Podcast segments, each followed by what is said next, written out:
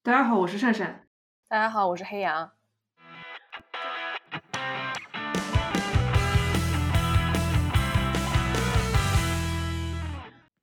创伤预警：本期节目包含性骚扰和性侵的描述，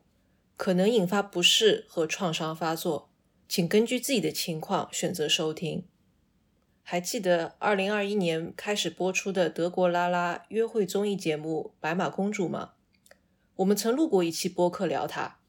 过去的一段时间，来自第一季两位嘉宾的揭发，让我重新审视这档看似进步包容的节目。二零二二年十一月，也就是第一季播出一年半后，热门选手 Joanna Joe 在 Ins 上公开了自己在拍摄现场被另一位选手 Vicky 性骚扰的遭遇。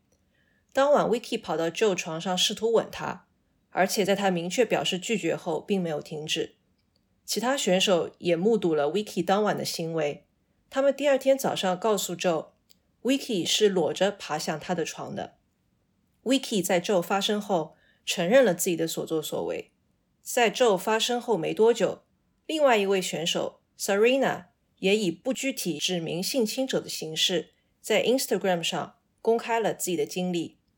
一天晚上。他被和自己睡一张床的另一位嘉宾，先是用言语骚扰，后是把手伸进他的衣服里。尽管他一再拒绝，这名选手还是拽了 Serena 的手，把她当物件那样放在自己的私处，最后还放进了身体。Serena 在推文里说：“我不敢相信眼前发生的一切，我放弃挣扎了，我被击垮了。遗憾的是，两位嘉宾的揭发。”并没有引发制作组真诚的反思，甚至在新闻通稿中说，一名律师给出的专家意见认为，我们拍下的录像表明这件事显然是在双方合意的情况下发生的，无法证明 Vicky 对 Joe 的所作所为是一场可能未遂的性胁迫或是性骚扰。除此之外，一些质疑还来自观众，比如有人认为 Joe 到现在才说是为了流量，实际上。仅仅因为保密协议，参与综艺的嘉宾们就很难及时讲出自己的故事。除去保密协议之外，性骚扰和性侵会因为什么而难以得到诉说和理解？我们该如何看待亲密关系中复杂的性和隐蔽的暴力，特别是他们发生在两个女性之间时？什么可能是更好的爱？征求合意的方式。这一期节目。我们邀请到巴黎八大精神分析硕士、播客例外状态的主播小柏，和我们一起探讨这些难聊的话题。现在，请小柏做一个自我介绍。大家好，我是例外状态主播小柏，然后我现在在巴黎圣安娜精神病医院，就是之前拉康在此工作，妇科也在这边工作的一个医院，做青少年与儿童部门的心理实习生。我的主要的研究方向是法国理论、性别研究和精神分析的交叉学科。如果想更多了解我感兴趣的话题的话，也可以收听我的播客《例外状态》。刚才黑羊介绍的《白马公主》当中，两名嘉宾揭发的事件，他们都提到他们在遭受这个侵害的时候，他们僵住了。这种女性在遭受类似事件的时候，身体、精神的状态。比如说啊，好像大脑一片空白了，没办法做出及时的制止，或者是呃进行一场有效的斥责啊，这种骂过去啊，就很多人说你当时为什么不骂过去？你当时为什么不反抗？这种是如何发生的？是很常见的吗？其实一般来讲，确实是很常见的。因为当人处于性侵的状态下的时候，他实际上身体接受到了一种过度的刺激和兴奋，然后这种过度和刺激的兴奋是无法通过精神装置去处理的，就是没办法把它一下子。的紧张的状态去稍微的降低，甚至抹灭掉。人在被性侵的时候，其实面临着一种就是你的心理装置过载的一种状态。这个时候你是会失去一种表征能力的。并且在这之上，因为你害怕再次失去表征能力，就你发现自己好像说不了话，甚至害怕你说的话被别人当做是呃不知道在那边胡说什么的时候，你其实面临着这种双重的压力，就是一方面你已经失去了表征能力，另一方面你又害怕。被整个社会的这个规范化给排斥，所以是这两种状态的叠加。从另一层面上来讲，就是性侵的这种特殊性，我们人首先是一个言说，就是会说话的主体，然后其次也是一个有自己的欲望的主体。你在那个性侵当中。实际上会发现自己处于一种被动状态，那这种被动状态实际上是什么呢？是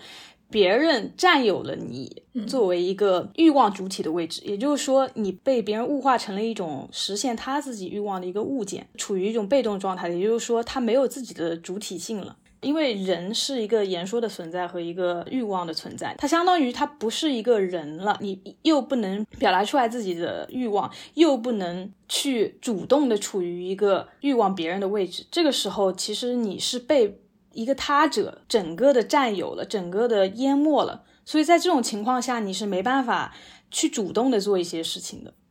所以这个情况其实是很常见的。因为人的精神装置其实是会保护自己的，你一旦承载到了一定的程度以后，它可能会处于关闭的状态，它不会再让你去体验了，就好像失忆了一样。经历过这种呃经历的抹除，可能不是自愿的，到后来的话，就算他开始意识到能表达了，可能主体还会去找一些幻象或者幻觉、幻秀，去支撑。就是自己的这种叙事，他可能是去寻找这种很像是神话故事或者说是虚构题材一样的东西去支撑自己的一种叙事，因为他没办法，他面临着一种经历的被动的抹除，所以这一系列就是有一个逻辑在的，并不是说他不愿意去说话，而是当时处于的状态是一种被封锁的状态。现在其实有蛮多人在倡导，在。我们舆论上或者是在自己身边，如果有人受到这样的侵害，看到这样的事件的话，不要要求一个完美受害者，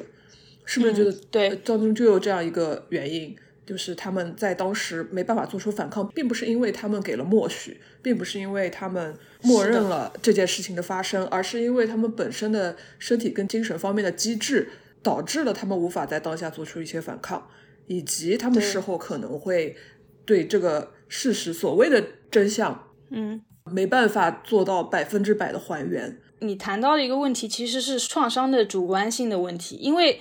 不同的主体对。同一个创伤事件的感受不一样，有些人是因为这个性暴力本身太过恶心啊，或者是无法接受，因为很可能有性暴力里面还有 SM 的成分，他是被这个性暴力事件本身所创伤到；另一部分是被实施者的这个身份和实施的意图所创伤到。就像你们说的这个白马公主里面。大家可能认为啊，这个 Wiki 挺就傻白甜，感觉挺无害的，但是他居然做了一件这样的事情，那这种意图还有人的这种反差感，也会给主体带来一种伤害。创伤本身是一种非常主观性的事情，其次就在于从精神分析的角度来看，我们并不是因为这个创伤的事件，就是说作为客观性的这个事件而之后感到痛苦的，而是主体对创伤的模糊回忆决定了。我们感受的痛苦的程度是多少？这里面就可以看到一个事情，就是创伤作为一种很。Effective 就是很情感这样子的东西，它和一种客观性和需要你去完完全全还原的这种真实性本身存在冲突的。继续回答一个问题，就是你说，就是社会上其实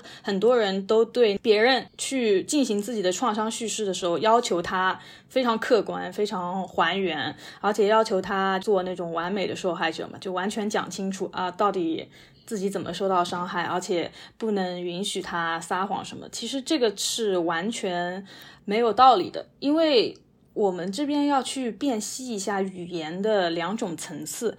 一种层次叫 announce 发育，就其实是言说的内容的意思，announce，然后另一种层次叫 annunciation，其实是言说的动作以及言说的意图的意思。那么。教一个创伤主体说出来他们的经历，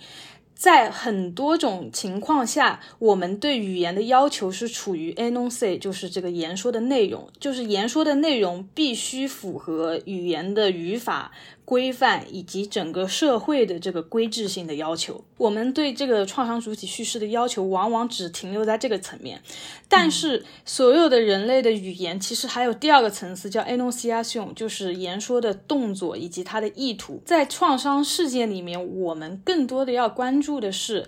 主体他自己去说出来自己的要求，以及我们更应该关心的是他怎么说出来自己的欲望处于什么样的状态，怎么表达出来处于这种被动状态时候的困惑。这种语言层面其实是一个非常不符合。我们全体的比较普遍性的语法规范的一种叙事，而是它可能会借助像我刚刚说，它可能会幻听幻嗅，然后借助一些呃，我当时听到好像听到什么歌，好像闻到了什么味道，实际上不一定是真实的，有可能是非常虚构的，但是。就是在这样子的话语背后，我们才能听到他当时自己的欲望被别人完全剥夺的状态，处于一种非主体的位置的这种状态和困惑。所以，我觉得不管是心理专业的人士，还是我们作为受到创伤。的人的朋友也好，当我们去听他们讲话的时候，应该要去注意到这个语言的两种层面，而不是只关心于他在法律上或者事实上合不合规范这个问题。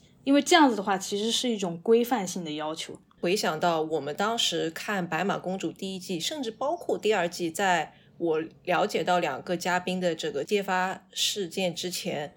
我对节目的好感其实。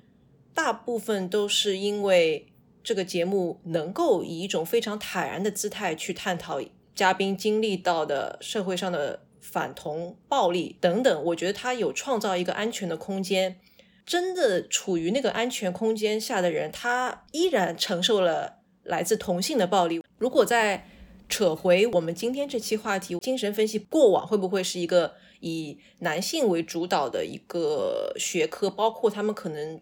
在这方面，所主要研究的也是针对男性对女性的暴力。白能不能跟我们稍微介绍一下更现代一点的精神分析当中的性别因素？比方说女性跟女性之间这些更难言说的暴力呢？特别是发生在亲密关系当中的。嗯，我觉得这是一个非常大的问题，也是一个非常深的问题。有可能我回答的话，只能触及到某些方面吧。对于精神分析的一些就是刻板印象也好，传统印象也好，可能来自于福柯对精神分析的一个建构吧。他觉得精神分析预设了某一种提前设好的真相，然后在这个精神分析的过程当中，病人要说出的话就像对牧师的那种坦白一样，他说出的话本身也要去符合那个规范给他制定的一种形象也好，给他他制定的一种期待也好。所以在这种情况下，可能他觉得精神分析也是某种医学权利，要去把这个主体分到某个篮子里面，就是你要符合事先规定好的女性的叙事的形象，你要符合这个男性本来该是什么样子。当然，这只是福柯对呃精神分析的某种解读。另外来讲，就是朱迪斯·巴特勒所提出的这个对精神分析的一个批评嘛，就是说精神分析处于一种男性中心主义的叙事当中，然后围绕着菲勒斯这个呃所谓的男根的这种比喻的能指去构建的整个场景。但其实这些批判并不能还原精神分析的整个全貌吧，因为精神分析的一开始，呃，并不是说它现代有了什么变化，而是它一开始。他就是去质询什么东西不能被讲出来。包括我们身体上的这种僵化啊，什么什么的，很多女性经常会有身体麻痹啊，然后突然哪个地方痛，去医院检查，检查不出来什么原因，然后医生也说，呃，我不懂你怎么回事。但是他在通过这个精神分析的治疗当中，颠覆了和医生的这个权利关系，也就是说，是他在主导这个对话。精神分析师，你要听我去诉说，而不是说对我进行一个提问。这边其实涉及到的是两种不同的对话的方式是吧，一种是主人式的谈话。什么叫是主人式的谈话？就像我们平时去看医生一样，医生问你哪里不舒服，你说，然后你就要按照实际情况去回答。像这种提问回答、司法问询一样的方式，其实是一种主人式的对话。但是精神分析从建立之初，它追求的是一种分析式的对话。分析式的对话就在于，当你讲话的时候，你其实是。出于某种自由联想，就比如说你想到了裙子，然后你就想到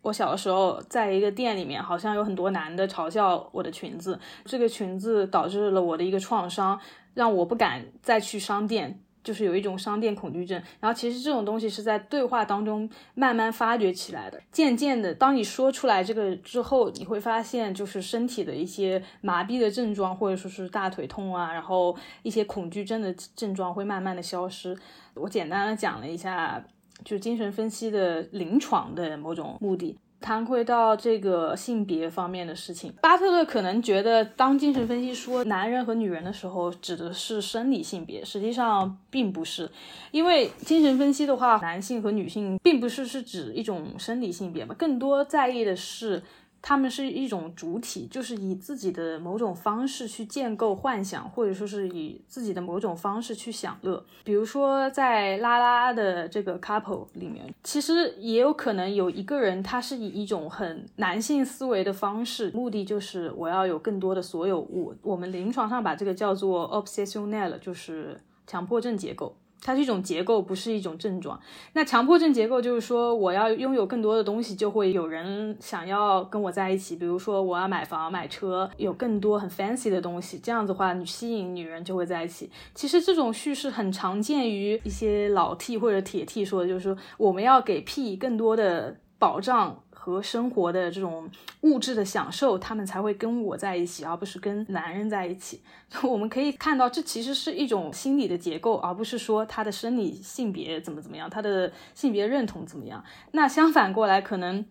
另一方在拉拉 couple 里面的另一方，我们可能说有一种结构叫做议政性结构，它跟歇斯底里的这个关系其实已经非常远了。他这种结构的人可能想的是，我觉得我一直少了什么东西，对方可能可以给我一种填补，我要跟他时时刻刻粘在一起，这样子我就感觉我完整了。那其实这种模式是很常见于有些拉拉的 couple 里面，暂且把它叫做 A 型和 B 型。那拉拉 couple 里面。很常见的，有可能是 A A，也有可能是 B B，也有可能是 A B。他他们的生理性别都是一样的，但是我们会发现，他们组成 couple 的方式以及他们享乐的模式，他们怎么去回应对方欲望的方式是不一样的。那比如说我刚刚说的议政结构里面，他可能就觉得我自己打扮的美一点，我是那种御姐型，或者说是媚型，我我也不知道，可能这个这个词不是很适合。他们就觉得那 OK，我就可以。吸引到很多足够优秀的 T 啊什么的，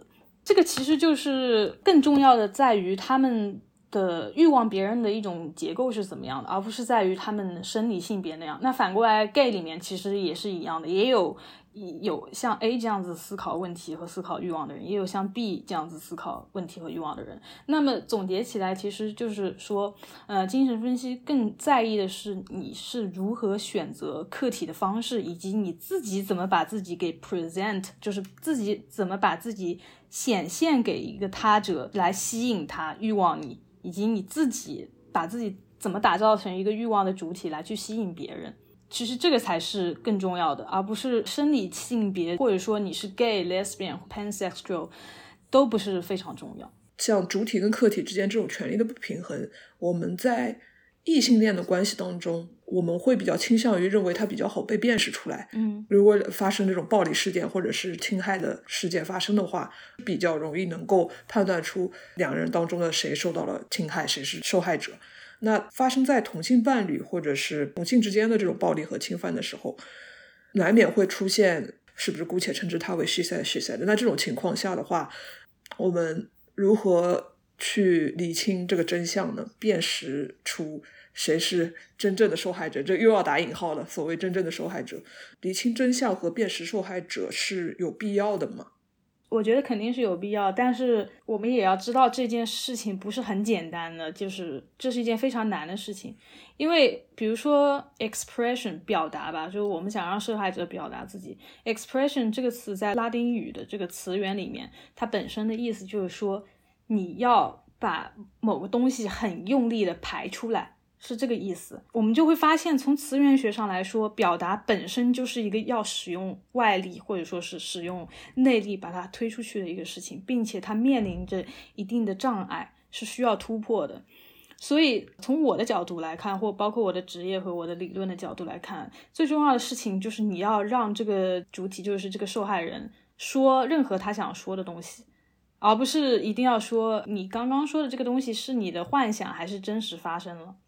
因为他当他已经要去暴露这些的时候，他就已经要面临着某种羞耻感和某种负罪感，他就已经知道，呃，是不是我当时没有警惕，所以会造成这种事情。所以更重要的是让他说他想说说的所有的话，可以提问，但是更重要的是不去 judge 他说的话符不符合客观事实。我觉得这个是比较重要的。我在诊室里面处理的很多档案，他就是这些人为什么会来，一方面是司法。机关要求他们必须过来的咨询的，我会去看那些司法判决的这些档案什么的，连司法机关有时候都不一定能判决出来，就是到底谁对谁错。所以，我我觉得这首先要了解这个事情的复杂性，就是这种难度。你要知道，你挑错边也是一件很正常的事情。就不是在给别人脱罪，但是我觉得最最明显的是，谁动用了身体性的暴力，那就没跑了。那另一个接受身体暴力的人，肯定就是受害者。就像刚刚那个白马公主里面的举例一样，就是。他把别人当一个被动的物品去使用，那这肯定涉及到身体层面。那个采取主动的、比较 aggressive 侵犯姿态的人，肯定是施害者。但是涉及到了拉拉之间的情感纠纷，我觉得是一件非常难的事情，因为可能去做 couple 的心理咨询治疗，咨询师是不会站边的，咨询师更多的会去让他们自己想明白出来，为什么我会选择他，他会选择我，我们之间的动力是怎么样子的。我觉得还是要分就真正的司法性质的性侵事件，还是说是情感矛盾，这两个不一样。如果是在这种情感矛盾里的话，呃，我觉得站边很不容易，并且你要知道，就是一个人选择另一个人。之前他们必定有一些东西吻合了，他们之间原先受的创伤就互相吸引了对方。就举一个很不恰当的例子，一个女生她小时候经历过这就是亲戚的家暴什么的，尽管她知道这是家暴，尽管她非常不情愿，但是如果说她中间没有接受一些心理的帮助和治疗的话，她可能选择伴侣的时候还会挑那种。会家暴的人这边的话，他去挑那种会家暴的女生也好，会家暴的男生也好，但最终这个人就是在帮他重复性的回应他之前没有解决的那个创伤。你说的他在之后会无意识的挑选跟之前家暴自己一样的人，我就想到我之前看的一篇有关性侵幸存者的文章，他就提到有一些性侵幸存者，他会又回到那个关系里面。他的隐藏的那个目的是什么呢？那篇文章里就说是希望他如果回去的话，这一次由他来做掌控这个关系的人。所以我就觉得啊，他其实是想去逆转，但是等他真的回到了那个关系，可能又变得像之前那样，就是我们没有办法去。揣测人的心理会复杂到那个程度，在看到那篇文章之前，我也不知道，哎，他其实是想去逆转，但可能最终又对不是他想要的那个结果。在说完了一些外部关系的，比方说非亲密关系中的暴力之后，我觉得我们可以再说一个更加隐蔽也更难讲的，就是亲密关系中的性的暴力、性创伤。我记得在我们之前聊的过程中，白有提到。我们年轻的时候可能会经历一些，事后想来觉得，哎，好像有些事情可能不太对劲，嗯，所以我就想听摆在我们这期播客里更详细的说一下这个人年轻时候 犯下的一些 错误，特别是我们如果能够有一定的知识储备的话，会更好的解读过去我们可能在亲密关系中。走的一些弯路吧。嗯，我觉得这不是弯路，反而是我们成长就是必经的东西。我们可以非常乐观的去看待它。就只要你不是受到真正的就是肉体和非常严重的 PDSD，我觉得我们可以把它看作是我们的一部分。因为我们不可能在第一次找性伴侣的时候就找到一个非常完美的白马公主，因为这个也是社会在把这种形象理想化。回到嗯你的那个问题，我再重复一下这个背景，就是我们经常，尤其是青春期，面对前几个性伴侣也好，还是亲密关系的伴侣也好，很可能有些人他会挑一个很很渣的、很挫的人，他接受了，就是不知道是真的接受还是还是说嘴上接受，就接受了和这个人发生更近距离的性关系，但是发生完以后，她又会去跟她的朋友或者是闺蜜吐槽，就说：“哎，我怎么做了这种很挫的事情，跟这种很渣又很丑又各种不好的人发生了？”她也不懂自己为什么会这样子。嗯，其实这里面涉及到的一个问题，我们一开始去选择对象的时候。因为青春期其实是随着这个荷尔蒙的发育啊、成长啊等等，我们面临着的是和父母的第二次分离。这就也是为什么很多青少年青春期的时候会非常叛逆，然后不怎么跟父母讲话嘛，因为他们想完全脱离原初的对父母的某种依赖和爱，去在这个家庭之外再去寻找亲密关系。那么，但是在这种寻找的过程中，其实这种独立和脱离并不一定是绝对的。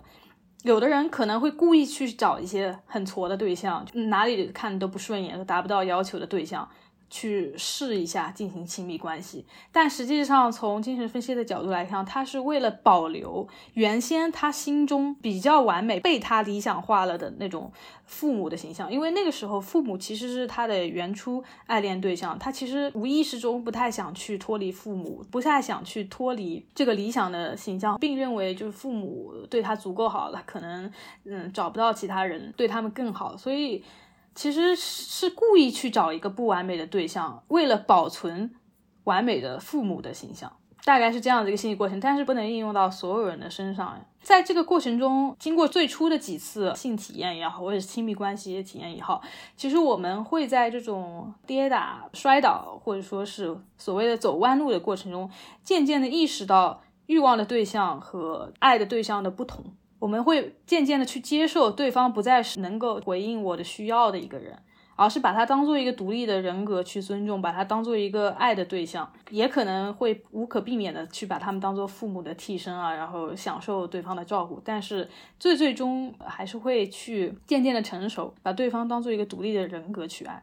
刚才讲到的内容让我就想起一件在微博上看到的事情，应该是有姑娘投稿给一个树洞之类的，说前两天晚上出去喝酒，然后遇到一个男生，她当时就觉得这个男生可以小撩一撩这样，那那天晚上她就跟那个男生接吻了。事后第二天她醒来的时候就觉得那个吻。和那个男生就让他觉得非常的恶心。我为什么当下让这样一个人亲了我，为整个世界都感到恶心？他就有一种事后反悔的感觉跟行为在里面。前一天晚上甚至可以说是他主动去撩的对方，他的这种主动跟他事后的反悔都是挺正常的吗？对啊，就是临床案例就非常多，包括青少年的这种临床。哎呀，我昨天跟一个。Asshole 怎么怎么样了？然后事后我也觉得很恶心，但是我当时也不知道怎么同意了。其实还是回归到我说的一个区别啊，就是把对方当做欲望对象还是对当做爱的对象的一个区别。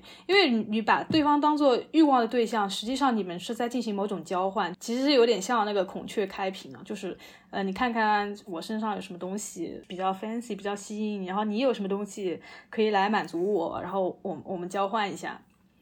就其实这个这还是一种呃欲望场景的游戏，但是你把对方当做一个爱的对象的话，你是要去听他的语言中的欲望是什么，然后表达你自己语言中的欲望，你们是要去进行某种很意志性的交流的，而不是我有啥你有啥，我们换一下这种。像是某种资本主义商品性质的交换，但是说很多酒酒吧里面或者怎么样，我我完全就我不是一个道德守门人啊，我就觉得这种事情非常常见，然后我也非常鼓励大家去试一下，因为你试一下，你才知道就是这两者的区别在哪里。但是不要事后过度加剧自己，因为这是一个非常正常的试验的这种过程，是每个人成长必须经历的一个过程。刚好我们的最后一个部分，其实就是我给他起了一个标题叫“主动就有故事”的说法，有什么值得商榷的地方？我觉得刚才白刚好讲到了，大家可以更主动一点，因为可能这里又要 cue 到一个刻板印象，就是男性那边已经床都塌了，然后我们这边还在急眼。我也意识到，其实，在第一季播出的时候，很多人就会突然意识到啊，原来其实。大家也可以以这样一种方式谈恋爱，但是可能我们在摸索到底怎么把国外的这种所谓的约会文化和自己实际的情况或者说价值观融合在一起的时候，可能就会有一些不知道该如何具体操作的这么一个情况发生。所以，可能我们现在更想讨论的是，主动和外向总是要比被动的好吗？所谓的主动和有些人实际采取的主动，为什么其实还是不太一样？就我先想想问一下，你们两个觉得主动大概是一个什么样子？比如说有一个具体的场景，就以刚才所说的，在酒吧当中，或者是在一些公共但是又有一些隐蔽的空间当中吧。假定双方是陌生人啊，我对对方有好感的话，我会主动发起话题吧，并且我会在当中会有一些觉得说，我要让这段对话持续下去。往某个方向去走，我我的意思往某个方向去走，就是说我们可能会交换联络方式啊，或者是如果是在酒吧的话，那可能晚上会发生点什么这样。我的被动呢，就是属于什么都不做。对我来说，区别主动跟被动，就是我有意识的去做了些什么。我的定义可能更多的是在身体接触方面的。我是那种，如果要亲别人，至少在谁谁都没有亲谁第一次之前，如果我想主动亲这个人，我肯定是会去问他的。那在这个场合下，我的所谓的主动，可能就是对方完全不问就直接对我有什么行为，那我可能就觉得哦，这个是主动，倒不是说他或者是我先去询问了之后，这样主动的这个。词在我这里其实就是以一个并没有拿到同意就进行的这么一个比较突然的行为，因为我觉得你如果真的是慢慢接近，可能你那个慢慢接近也是一种征询的过程，但是你如果连慢慢接近都没有，语言上也没有，就直接这么来了一下，可能就是我的定义的主动吧。我自己的话，我觉得只要进行到有身体接触的那一步，我还是希望两个人有口头之间的同意这样子的。但是聊天的话，我感觉好像如果一个人发起了对话，但是硬找话题，给我的感觉也会很尴尬，因为我觉得聊天是两个人。互相的一个过程。其实我想到了一个就是主动的一个例子啊，在那个蜂王酒吧里面，不是有那种台梯吗？那就是你给他付了钱以后，他会有那种坐到你身上跳舞，然后还把你的 手摸到他屁股上的样子。其实这是一个很主动的这个过程，但是为什么我们不喜欢呢？或者说可能喝醉酒了喜欢吧，但是清醒的时候会觉得很很奇怪，就是因为对方确实是在主动，但是他对你和对所有人都是一样的模式，并且把这个东西变成了一种程序化的东西。那这种主动你并不一定会喜欢。对我来讲，重点不在于是处于主动的姿态还是被动的姿态，而是在你们两个人的抽象的空间里面有没有一种专属性，你愿意去听对方特殊的这种经历。然后你也愿意去了解对方除了高学历之外的东西，来对我来讲，可能更有意思一点。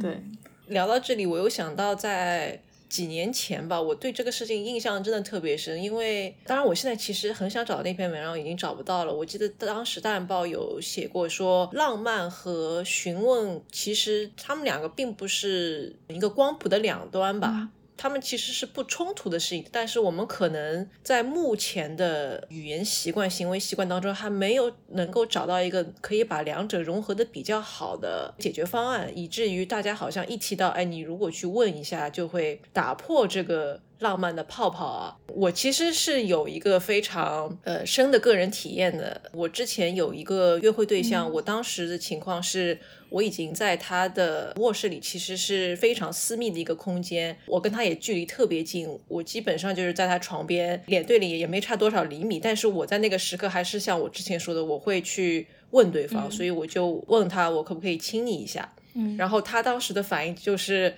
觉得啊。你是德国人吗？我就突然间想起这件事情，然后刚好我们这个由头也是一个德国的综艺，所以我觉得，在一个德国综艺被曝性骚扰的这么一期节目里面，嗯，主播反而是因为征询了这个合意不合意，被当成了德国人，我觉得还蛮有意思的。我不知道你们有没有什么比较好的能把两者融合在一起的方案，或者说怎么问，至少对你们来说是觉得比较舒服的，还是说就更多的是以一个动作上的表达，而不是非要去问？这个问题，我觉得我回答不好。嗯，是，我觉得对我来说还是很难，因为我到现在都是会去主动问的。以至于我其实之前有遇到一个，我现在想可能也是一个这么多年来唯一一个在我还没有去问之前，他就非常主动的来亲我的这么一个人，我就啊，原来也可以这样哦，这就是我觉得比较好的一种主动。当然，这个可能就落于你如果喜欢他，他做什么都很浪漫；你如果不喜欢他呢，他就是骚扰，就还蛮有意思的。我觉得就是分，这个是你们说好约会啊什么的，是一种 dating，就是你们两个之前已经有一些口头上的提前说好了，那这个气氛已经被既定下来了。他只要不做太过分的事情就还好，但是如果一开始制定的只是你们两个出去玩，可能是见面了解一下这种，然后他突然来一下亲你，那就很吓人，就是没有把你当做一个人来尊重嘛。我觉得取决于对方有没有把你当人一样尊重，而不是他。欲望的一种玩具，或者说是实现物一样子。如果我们要把这个整个事情泛化的话，它没有绝对的好跟坏嘛，只有合不合适。浪漫跟征求同意，如果把它们当做两端的话，我们很多人就可能是落在中间，就有的时候靠浪漫一点，有的时候会靠我一定要取得同意这一边多一点。那。两个人，如果他刚刚哎，我的方式是对方舒适的，对方方式也是我舒适的，那就说明你们两个人很合适。如果在实际操作过程当中，我觉得在犹豫，哎，我要不要问，要不要征求同意的，那我觉得还是最好要问的吧。但这就是一个很矛盾的地方，因为你已经在思考这些问题的人，就往往都是会把自己的怎么说呢，一些行为跟对方的反应、跟对方的感受思考会照顾到的，但是。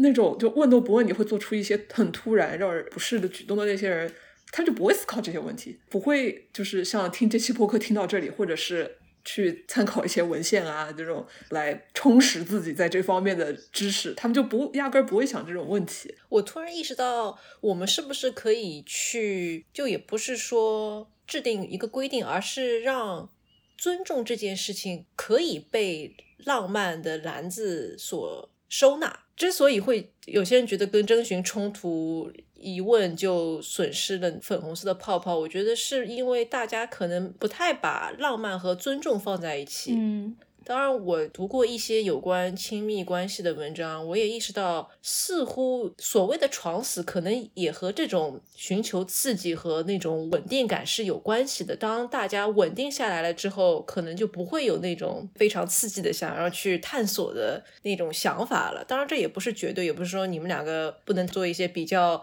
稳定时期的一些非常香草的这么一个关系。在大部分人讲浪漫这件事的时候，会不会更多的是我觉得浪漫应该。是什么，而不是对方觉得浪漫是什么？我觉得这个跟尊重本身就是以对方为主的这么一个行为来说，之间其实是有一个差距。那我们可以做的，或者是就是告诉大家，其实你去尊重一个人也是非常浪漫的一件事情。对，其实这里面涉及到一种就是他者哲学的一个话题，因为你是把对方当做你认识的等同物去。把它处理了，就是说它是你幻想的一部分，你知道了哪些伎俩和套路，可以把它拿到手里。还是说，你把它当做一个意志化的他者，就像列维纳斯一样，他者的形象永远是一个模糊的，甚至像是一种光源一样非常亮的，以至于你看不透他真实面目的。但是正因为这样子，你要去多尊重他，去去了解他和你不一样的地方。后者可能对我来讲更加浪漫嘛，因为前面他的这个浪漫可能是一种定式，或者是是某种。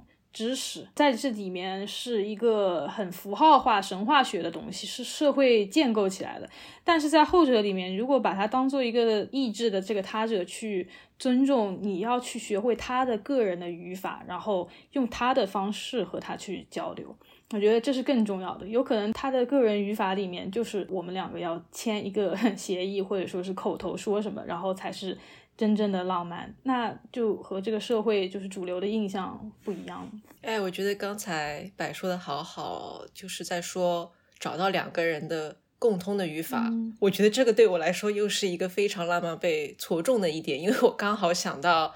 嗯，《燃烧女子的肖像》里面，我记得他们在第二个吻之前，嗯阿黛尔演的那个 Eloise 跟画家说，是不是恋人都在创造什么东西？嗯我当时看到这句话，我觉得好神啊！还是要两个人一起探索出把对方当爱的对象，而不是欲望对象的方式。嗯，嗯因为我觉得两个人在创造什么东西是被这个社会规范化以后剩余的某种偶然性的东西。就是说，可能我有些怪癖，我跟另一个人处，然后别人觉得我很 nerd，就是很怪。但是当我用一种很 nerd 的方式跟这个人去说话的时候，他会觉得我很可爱。那这就是一种偶然性诞生的瞬间。我可以把这个理解为就是鼓励我去找我征询之后不会 对，只觉得你很可爱的人，被 turn off，觉得我是德国人的人，而是觉得是呀哎你你好可爱，你会问我也也蛮好的。嗯，对谢谢大家是的鼓励。